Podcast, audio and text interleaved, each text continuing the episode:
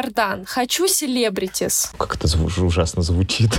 А вот, а ты водишь экскурсии по кладбищу. У меня чуть челюсть не отвалилась. Да, я вызываю вас на дуэль. А в Пятигорске это актуально. Некроурбанизм, это потрясающе. Ощущение новодела — это очень дурная черта современности. Провинциальный не значит отстойный. Буду вот по, по- по щекам, вот так как перчаткой. Не старье, а наследие.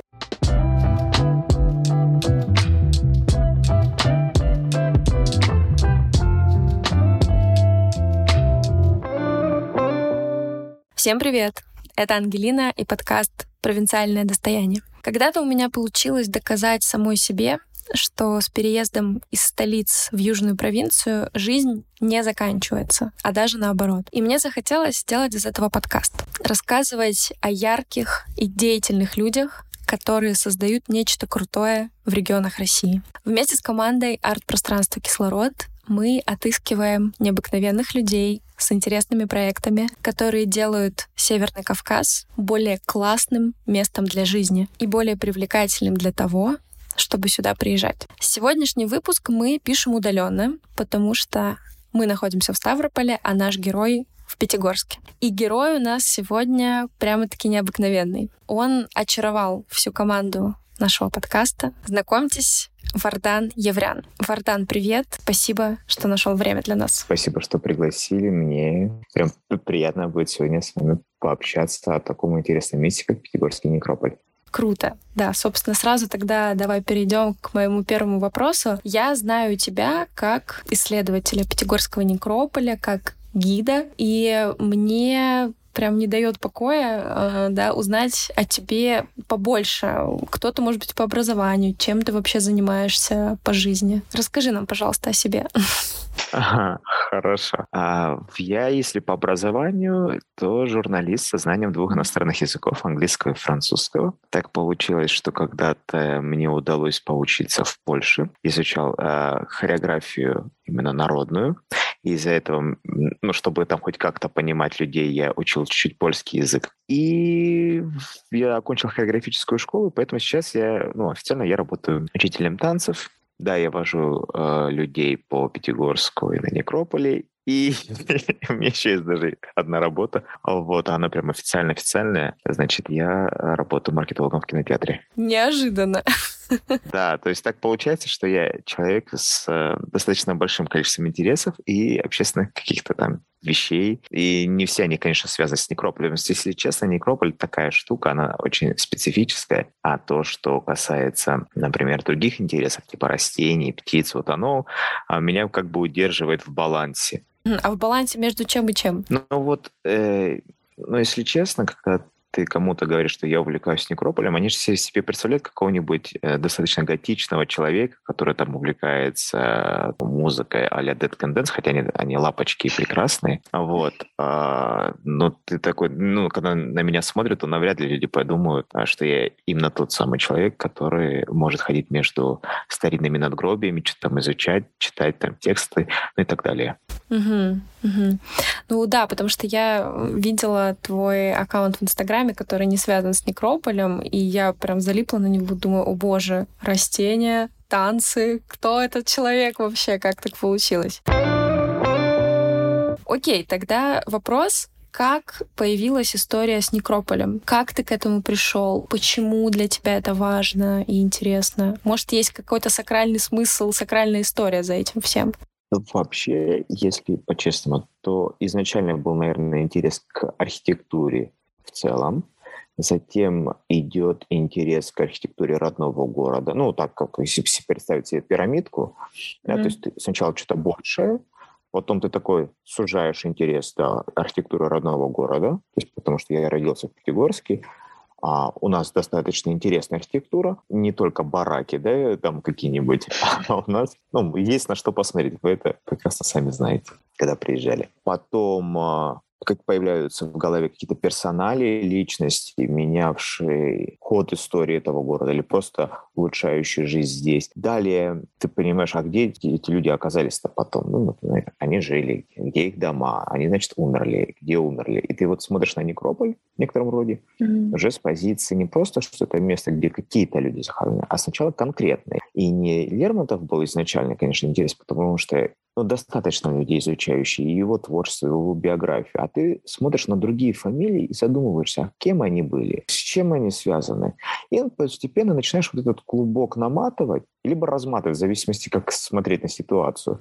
И понимаешь, что, ого, так тут непаханное поле, это и мне, как, наверное, мой внутренний ребенок-исследователь с э, каким-то детским желанием археологии или чего-то такое, говорит, о, классно, мы можем что-то узнать новое, всем рассказать. Это раз. И второй момент, пожалуй, эм, есть труды, посвященные этому. И я понял, что их недостаточно. И mm-hmm. та информация, которая там встречается, она мне показалась неполной. То есть я даже глубоко не входя, но просто оказываясь в этом месте, понимаю, что, оказывается, можно рассказать достаточно больше информации, и она позволит дальнейшим исследователям, в зависимости от того, какую они выберут тему, а раскручивать ее. Ну, потому что, когда вы там находитесь, кто-то там только с Лермонтовым связан, но можно изучать вопрос польских надгробий, армянских, э, там, какой-то конкретный период выбрать, рассматривать материалы, из чего оно сделано.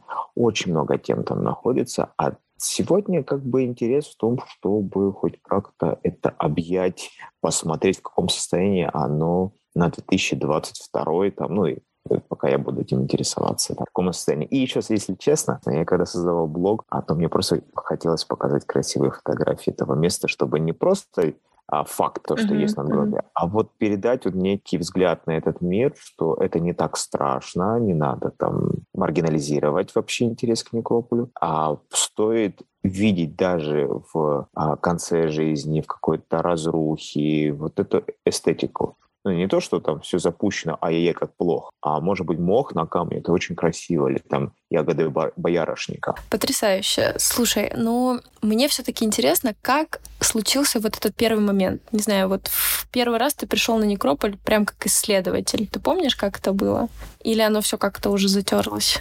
Ты знаешь, если честно, достаточно сложно, точно именно, да, чтобы не приврать и не приукрашивать ничего, но могу отметить вот какую историю. Во-первых, я а, следил за аккаунтом Ксении Сидоровой, это краеведческая группировка ГЭН в Санкт-Петербурге.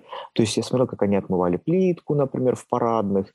Вообще, я с ней познакомился в Пятигорске, она когда здесь была, пообщался, и отчасти ее опыт вдохновил. И потом еще опыт Елены ай, фамилию сейчас не могу сходу вспомнить, из Таганрога. И она сделала, можно сказать, крутую работу. Она создала путеводитель по а, Таганрогскому кладбищу, старому кладбищу. И она и занимается этим вопросом. И я так подумал, о, молодцы. Ну, то есть это не нужно быть каким-то чувачком из там, музея, либо там, какого-то исследовательского центра. Ну, то есть ты mm-hmm. имеешь некое моральное право сначала хотя бы прикоснуться к этому вопросу, понять, тебе это интересно, можешь ли ты что-то изучить. Если у тебя что-то на начальном этапе получается, значит продолжать. И когда ты встречаешь в той или иной степени поддержку, а в моем случае как-то так получается, что люди достаточно хорошо реагируют, то это в некотором роде окрыляет. Единственная, конечно, сейчас проблема — это жажда быстрого результата, которая, конечно же, в таких вопросах ну, не бывает.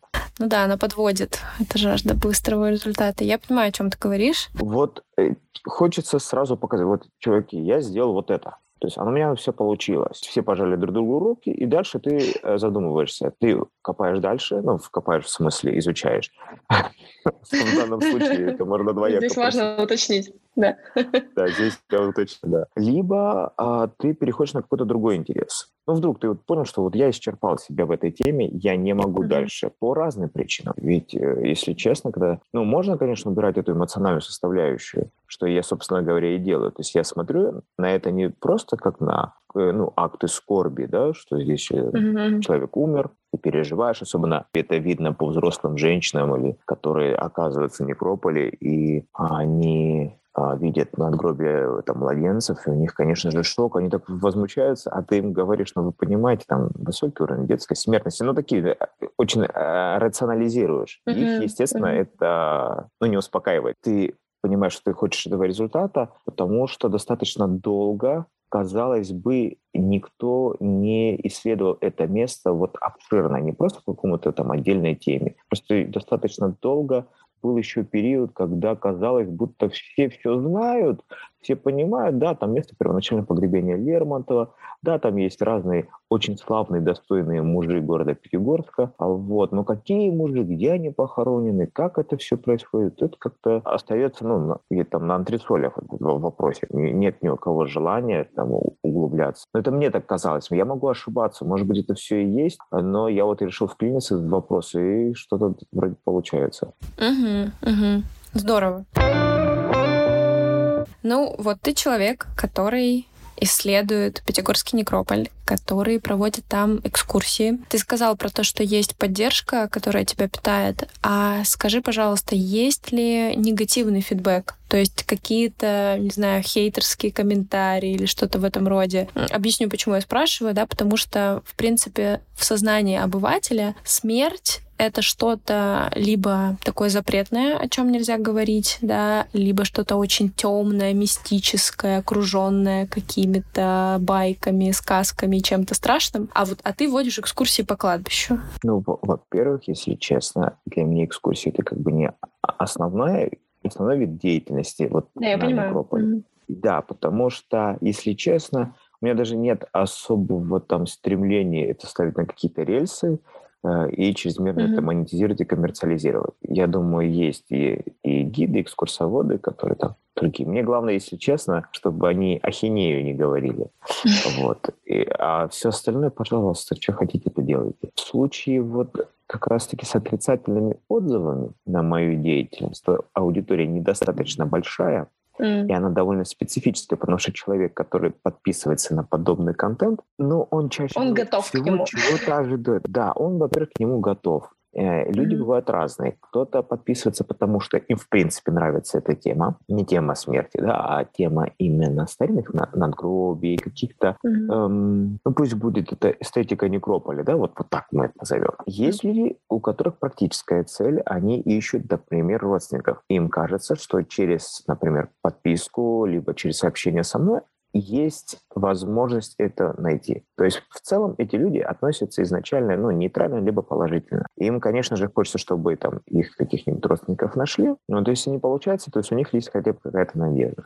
Это вот такой момент. А насчет отрицательного отзыва, мне буквально несколько дней назад приснился сон, как мне где-то, я точно не помню, это интерфейс какого сайта, вот кажется, это был Яндекс Дзен даже, потому что там уже, в принципе, такая хламовня еще и редкостная. Э, когда заходишь, я в блоге, ага. там люди такое иногда пишут, у меня волосы дыбом встают, и мне показалось, что там написали, вот, да кто вы, что вы себя возомнили? Что вы делаете? Ходите там по могилам? Ну, тут в таком ракурсе. Я, если честно, так расстроился, и это было во сне. В жизни mm. пока еще не было. Есть вот эта поддержка, вот я и хочу вот эм, что озвучить, которую я наверное, из вот синдрома самозванца вот воспринимаю пока что как э, аванс. У меня ощущение, что я вообще ничего не сделал.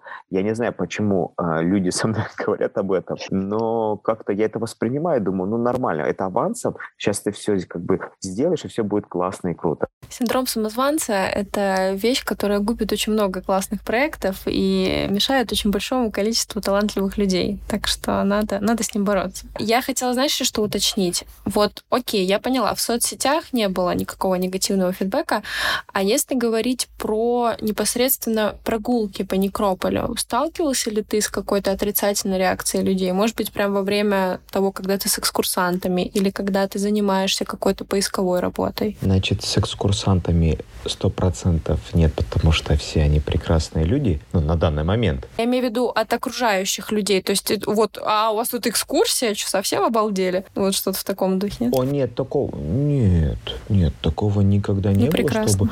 Это раз. Второй момент. Если честно, смотрите, вот к деятельности моей Негатива нет. Негатив есть, например, к тому, что у некоторых представления, ну, во-первых, им кажется, все очень запущено, высокая, например, там трава. На это высказываются люди.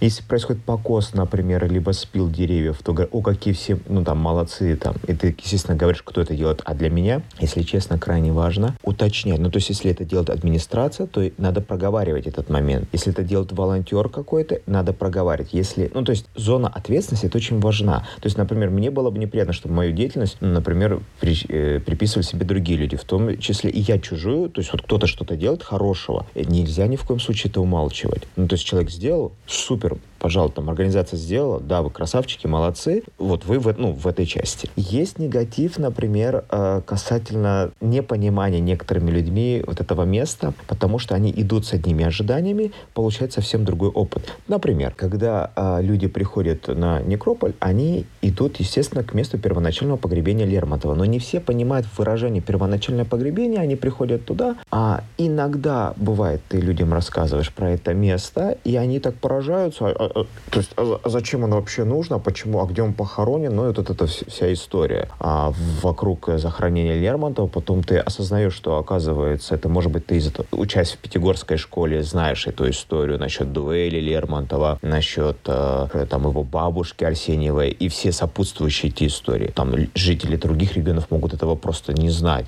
Но меня это порой удивляет. Еще бывают неприятные истории, лично для меня, когда говорят, ой, а тут что, никого из известного нет, и ты такой вот смотришь на человека и задумываешься, а кого вы здесь ждете? И последний раз мне женщина сказала Толстого. У меня чуть челюсть не отвалилась. Я говорю, вы понимаете, Толстой был в Пятигорске в 25 лет. Отстаньте от него, он был молодой и тут лечился. У меня даже появилось выражение такое, что к нам приезжают выздоравливать, а не умирать. Но, как показывает практика, есть даже надгробие, где есть такая фраза, что приехал сестру лечить и сам заболел. Да, да, да, да, вот это есть, вот это есть.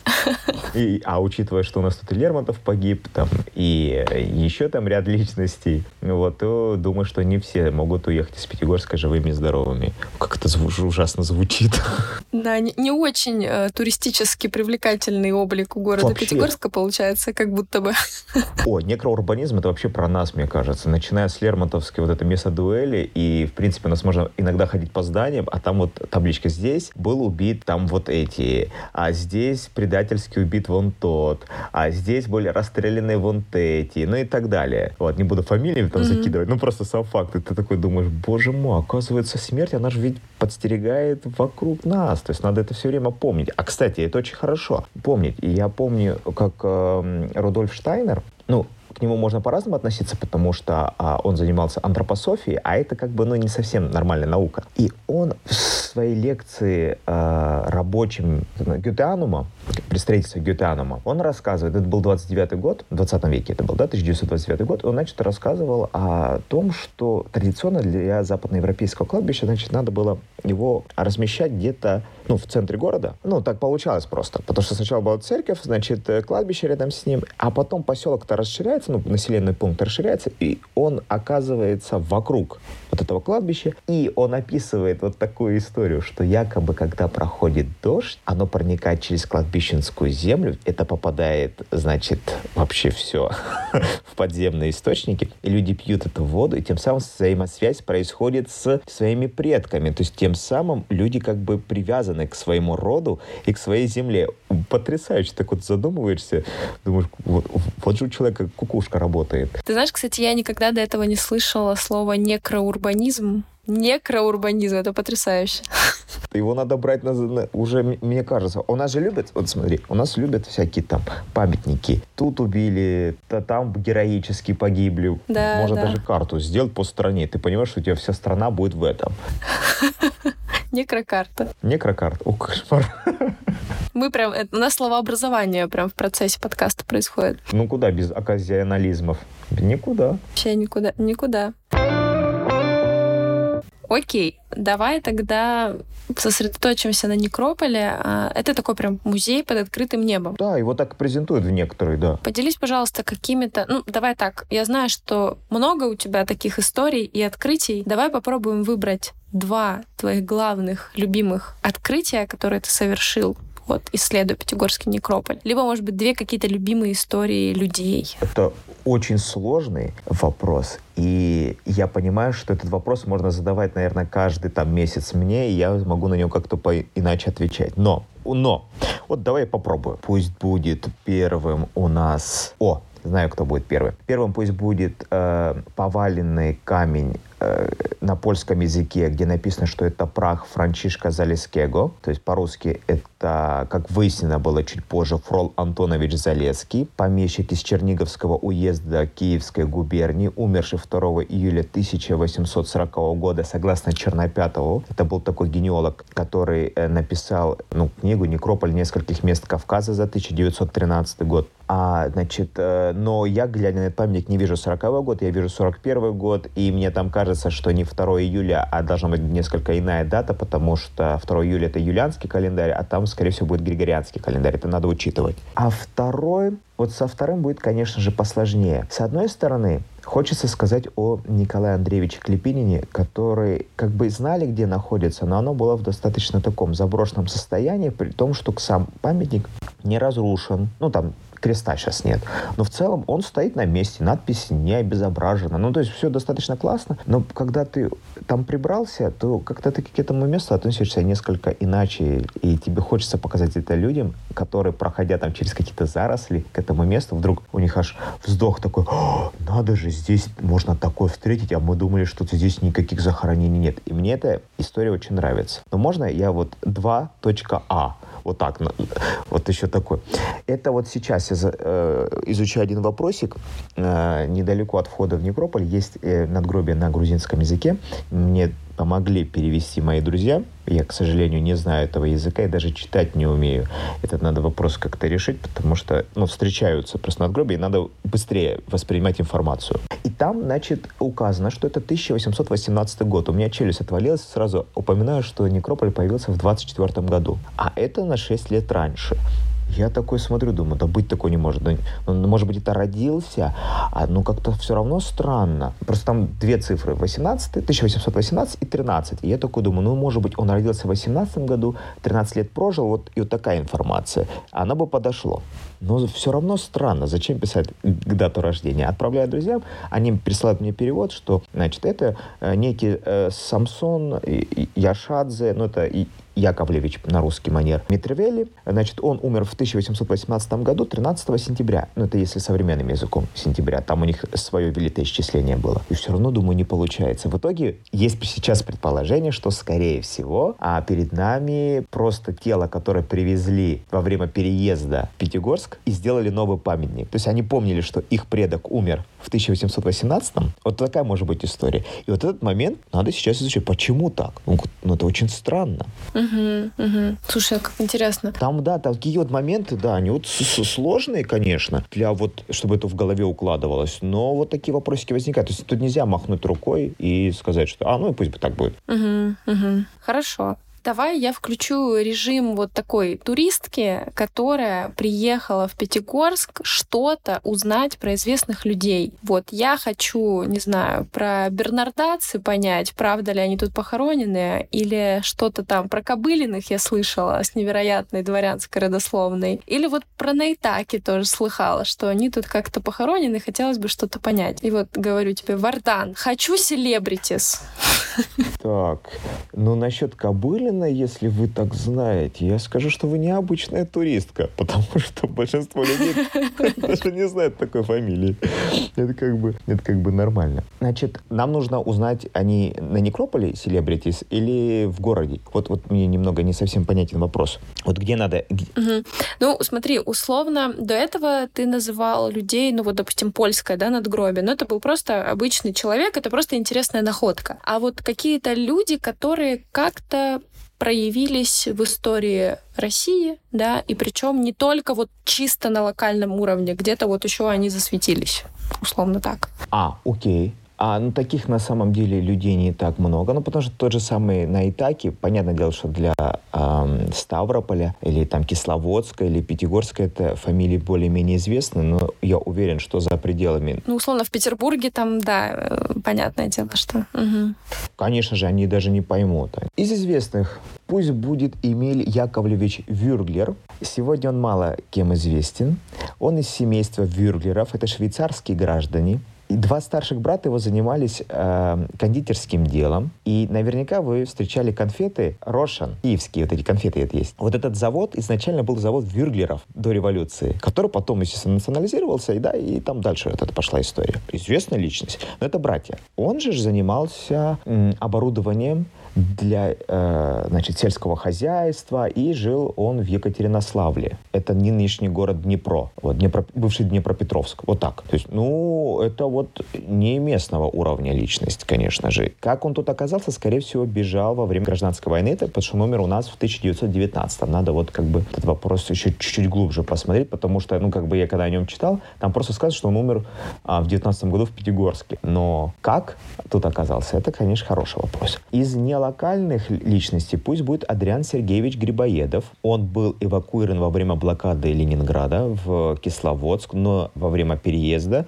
его пригласили стать заведующим кафедры гигиены э, фармацевтического института. Он пережил оккупацию в Пятигорске, и когда в 1944 году да, сняли блокаду Ленинграда, он уже собирался домой и скончался. Но чем он известен? Он считается одним из основоположников отечественной да, вот, детской дефектологии. То есть он рассматривал вот проблемы, например, влияния эндокринной системы на развитие детей, то есть вот как работать, как их лечить, ну, когда там, например, отставание в развитии, ну, то есть это, опять же, не локальный уровень, это, ну, профессор достаточно видный. Если брать исторический, то пусть будет э, Иустин Евдокимович Дядьковский, э, он читал лекции в Московском университете, его лично уволил министр просвещения Уваров, вот, ну, то есть он, ну, как бы признается одним из основоположников в отечественной медицине материализма. По тем временам, да, конечно же, круто. Бернардацы, они, конечно же, классные, но я не думаю, что они известны за пределами Пятигорска. Ну, а, особо. Просто это бренд. Это уже бренд, потому что этот год еще объявлен Бернардац. О них постоянно говорят. Мне просто кажется, что любой человек, который так или иначе бывал в Пятигорске, да, вот условно, ты въезжаешь в Пятигорск, все, Бернардаци, ты слышишь эту фамилию со всех сторон. Лермонтов и Бернардаци, да. Да, и вот поэтому, окей, это то есть такая фамилия, которая действительно, она уже на слуху, если человек хотя бы там, да, хоть раз бывал на КМВ, давай вот про них поговорим. Действительно ли они там похоронены, и что там за история с их могилой? Как я знаю, да, действительно они там похоронены, причем оба брата, да, Джузеппе и Джованни. Первый э, скончался в 1840 году, второй в 1842 году, 40 и 42 год, правильно да сказал. А, и, в принципе, вокруг их надгробия там вопросы могут быть касательно того, а, кто сделал там вторую надпись, кто сделал там первую надпись, ну, потому что они а, различные.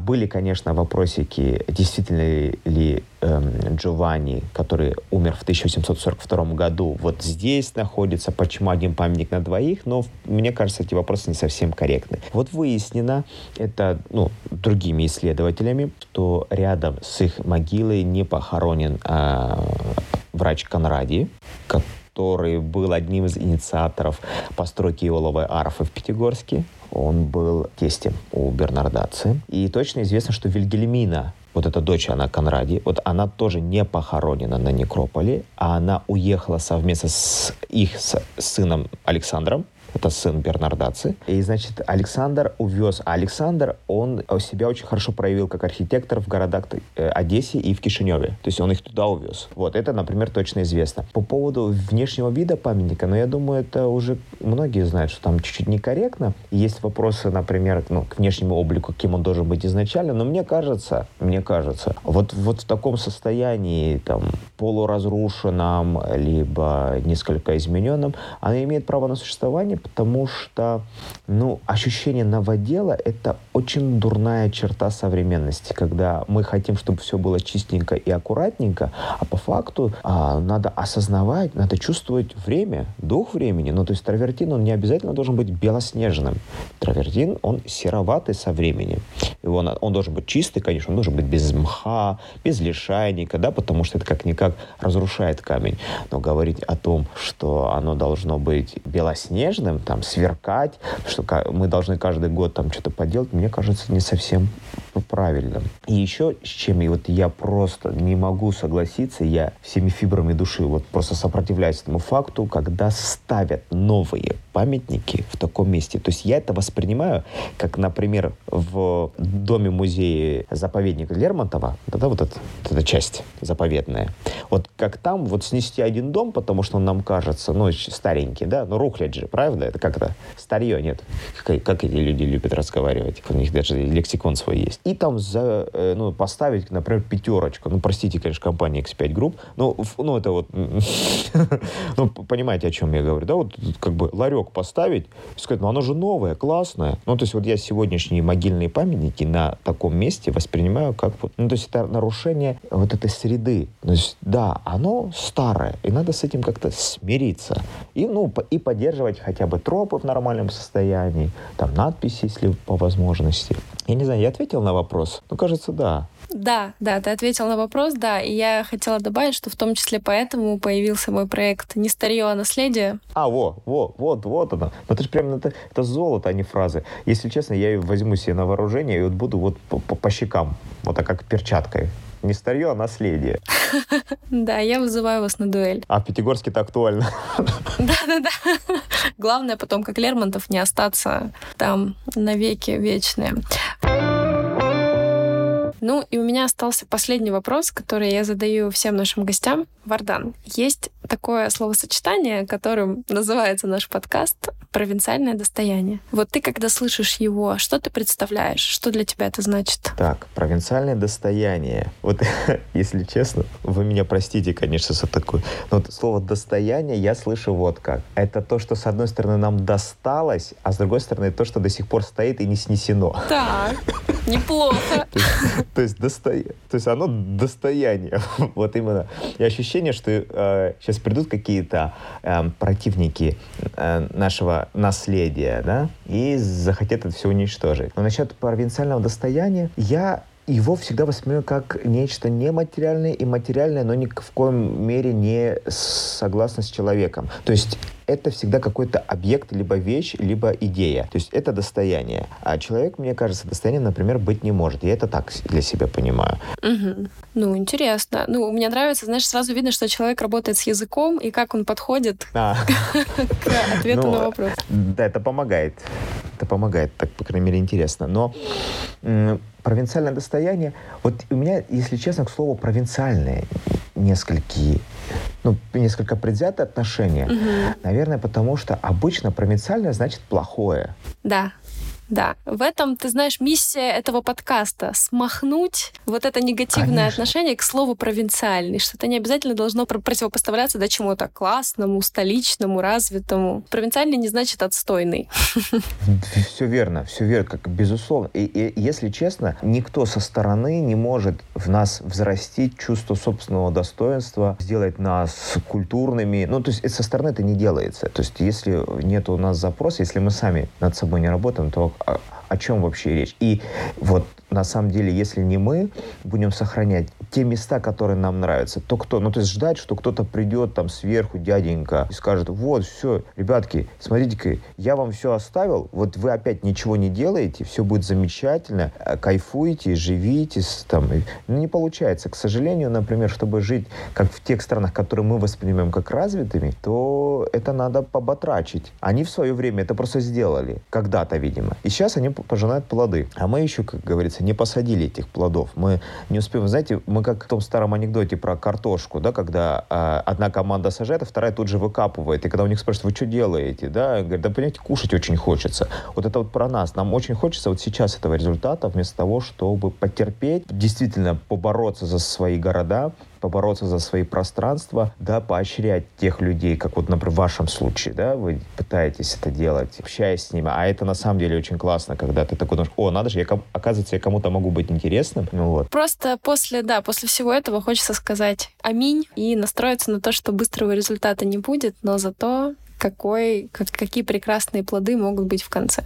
Ну и расслабляться нельзя Ни в коем случае. Ну, то есть нужно, если ты там изучаешь, то изучаешь, если защищаешь. Но защитой, конечно, намного сложнее. Это, э, я думаю, что люди, которые этим занимаются, они скажут, ха, какие вы наивные. Тут выгораешь каждую неделю от сознания своего бессилия, а тут вы общаетесь о сохранении. Да, ну давай, да, завершим на позитивной ноте, на том, что все-таки все, все возможно, и надо прогонять синдром самозванца, прогонять быстрые ожидания и не старье, а наследие в массы и во все умы и сердца. Да, да, да, да. И я очень рад. Я это уже, кажется, многим говорил. И я считаю, что это очень классно, когда именно молодые люди, вот эти 20-30-летние, которые увлекаются э, своей историей. То есть это уже перестает быть какой-то историей для пенсионеров. То есть да. для дедушек, бабушек. При, при всем уважении. То есть здесь это не негативном контексте, а в том, что долгое время, особенно вот в мои 20 лет... Я... Мы сдвинулись, да, да с этой Когда мертвой точки. Было 20 лет, мы все mm-hmm. думали, как свалить отсюда даже из региона, либо из России. Но никто не думал, как сохранить это место. То есть мы говорим, о, тут плохо, зачем нам тут вообще жить? То есть в голове не укладывалось, что можно, оказывается, своими руками что-то сделать в своем доме. Сейчас же, к, к счастью, меняется тенденция вот в это положительное русло, что люди стараются уважать то место, где они живут. И главное, улучшать его. Да, да, конечно. Да. Вардан, спасибо тебе большое. Это был очень глубокий, интересный разговор. Вам большое спасибо, огромнейшее. Ну да, такое копнули. Да, да, все, все как мы любим. Это был подкаст «Провинциальное достояние». Спасибо, что дослушали выпуск до конца. Слушайте нас на всех доступных платформах этой страны. Пишите нам отзывы, ставьте звездочки. И нам будет особенно приятно, если вы расскажете о подкасте своим друзьям.